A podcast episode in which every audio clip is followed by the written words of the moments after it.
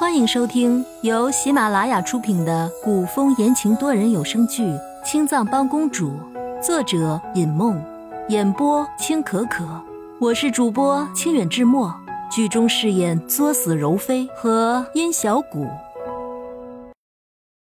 第三十二章，听到这个消息的魏一白呼吸一滞，有些不敢相信。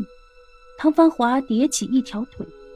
整个人的气势立刻就变了，犹如一头伺机而动的豹子。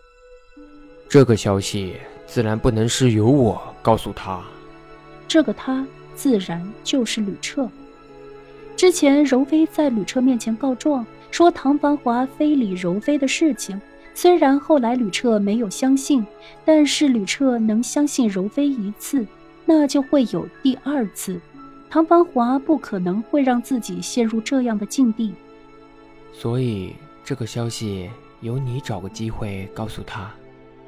魏一白拧眉抚额，想着这件事情怎么说。宫里和太监有染的妃子并不止柔妃一个，如果他现在贸贸然告诉吕彻这件事情，到时候柔妃一口咬定是小肚子诱惑他的，结果。也不过是小肚子被斩首，可是柔妃却还好好的，粉唇紧抿。魏一白轻轻磨着指尖，思量着这个机会，还真是要好好找找。看魏一白深思的样子，唐芳华就知道自己那个猜测是对了。柔妃和魏一白之间还有什么过节？我和他之间能有什么过节？无非就是他经常告我的状。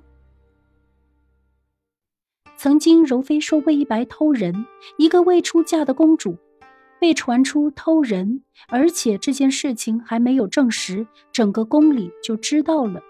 可是后来在公主殿里只找到了几套男装，还是魏一白的尺码，自然就是魏一白女扮男装出宫的时候穿的。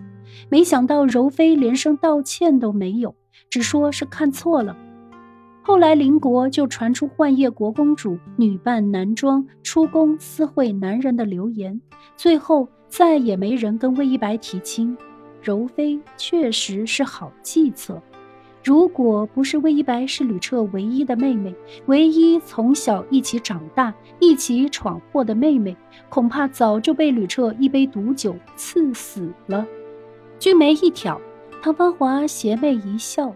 倒是有几分感谢柔妃了，否则怕是在他回宫的那个时候，魏一白就已经定下了婚期。这个时候，唐繁华和魏一白都不知道，柔妃此时正在与吕彻御花园里赏花，却不知道柔妃是用了何种手段，竟然再次让吕彻放下政务，和他一起来这御花园里散心。柔妃素手执着白瓷酒瓶，削尖的嫩指被映得莹润，瓶身微倾，青梅酒从瓶口倾泻而出，在划出一道柔和的弧度之后，分毫不差地落入杯中。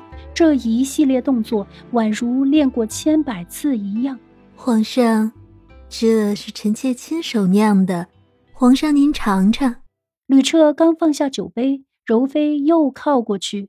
为吕彻斟酒，状似不经意的提起：“皇上，最近公主好像很忙似的，臣妾这些天都没见过两人。本想请公主带最时兴的绣样回来，没想到却次次碰不到人。”目光微沉，吕彻有些不快：“爱妃若是有空，就去别的宫走走，不要老是揪着公主不放。”柔妃和魏一白不和，又不是一两天的事情。说一次两次，吕彻还能听一听；说的次数多了，吕彻也就不想听了。毕竟柔妃说的人是他的皇妹。不过才提了一下魏一白的事情，柔妃还没有说什么魏一白的坏话，吕彻就已经摆了脸色，气得柔妃在裙摆里暗暗地踩了两脚，轻轻地哼了一声。柔妃一副被吕彻抱不平的样子，哼，皇上，您还这么宝贝公主？现在公主和那个被传成福星在世的齐王可是天天在一起呢，早把你这个皇上忘得一干二净了。毕竟唐繁华长得那么俊美，魏一白当然更喜欢唐繁华这个哥哥。吕彻听到了重点，却不是魏一白天天和吕彻在一起，而是“福星在世的齐王”几个字。福星在世这个头衔，还是唐繁华刚进宫的时候，幻夜国大旱之际挺身而出，与众位大臣一起开仓救济、修整河道的时候传出来的。虽然唐繁华在做这些事情的时候，都打着吕彻这个幻夜国皇上的名号。可是老百姓就认定了是唐繁华不愿鞠躬，否则为什么在大旱数月、群臣无措的时候，唐繁华出现，然后万叶国的旱情就得到了大幅的缓解？唐繁华在那个时候进宫是巧合，还是故意为之？现在想来。唐繁华应该是在进贡之前就想好了对策，所以在金銮殿上，唐繁华才对答如流。而且，要要挟各个官员拿出银子的时候，分明是对朝中重臣都暗地里调查过。魏一白为什么会跟这样危险的唐繁华走得那么近？是为了监视，还是谋和？吕彻自认为自己对政务不勤奋，每次幻夜国出现大事，唐繁华总能提出独到的见解，让原本看似困难的问题迎刃而解。魏一白身为幻夜国的公主，会不会为了幻夜国考虑而动了其他心思，比如逼宫？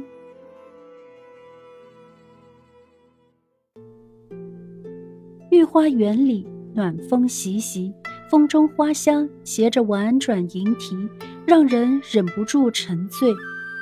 可是陷入沉思的吕彻却什么都闻不到，什么都听不到。柔妃见吕彻不语，知道自己的话是说进了吕彻的心坎里，这才扬起得逞的笑。良久，吕彻放下酒杯，缓缓看了眼柔妃，问道：“爱妃。”倒是不知道宫外是不是也如宫里这般暖意融融。没想到吕彻突然来了这么一句话，柔妃一时间有些答不上来，只得努力装作了然的样子，说道：“那自然是了，只是宫外没有这么多奇花，比不得宫里这般宜人。”吕彻点点头。起身离开。观众朋友，感谢您的收听，欢迎订阅、点赞和评论哟！公主带着殷小谷已外出，下集见。